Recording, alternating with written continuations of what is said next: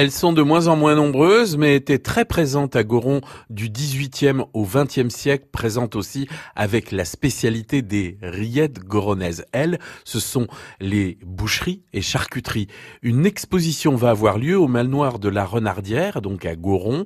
Eugène Neveu est président de l'association conservation du patrimoine goronais. On a sur euh, l'artisanat local, enfin un type d'artisanat, puisqu'on se on s'arrête essentiellement sur les boucheries, les charcuteries au 18e, 19e, 20e parce que tout simplement parce que on a une prolongation dans les temps modernes, c'est-à-dire qu'on a les rillettes goronaises qui perdurent et qui étaient à l'origine une ancienne boucherie originaire de Goron depuis trois générations. Puis il y a le fait aussi que Jean-Claude Jouvin, qui déjà a pas mal travaillé sur l'histoire de Goron, avait des documents au niveau de l'historique et on a pas mal de cartes postales aussi, donc on a dit que ça pouvait être un choix pour cette année.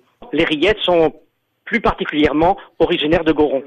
Bon, c'était bien répandu ailleurs, mais les rillettes dont on parle de nos jours, oui, les fameuses rillettes Bordeaux-Chenel, les deux familles Bordeaux-Chenel, ce sont des familles qui sont originaires de Goron. Ils étaient, je crois, apprentis charcutiers, je ne saurais plus vous dire dans quelle boucherie, et ils sont partis justement au Mans. Eh oui, n'en déplaise à nos amis du Mans, les rillettes auraient une origine donc plus goronaise que Mancel ou même conéréenne. À découvrir, en tous les cas, on aura l'occasion d'en reparler.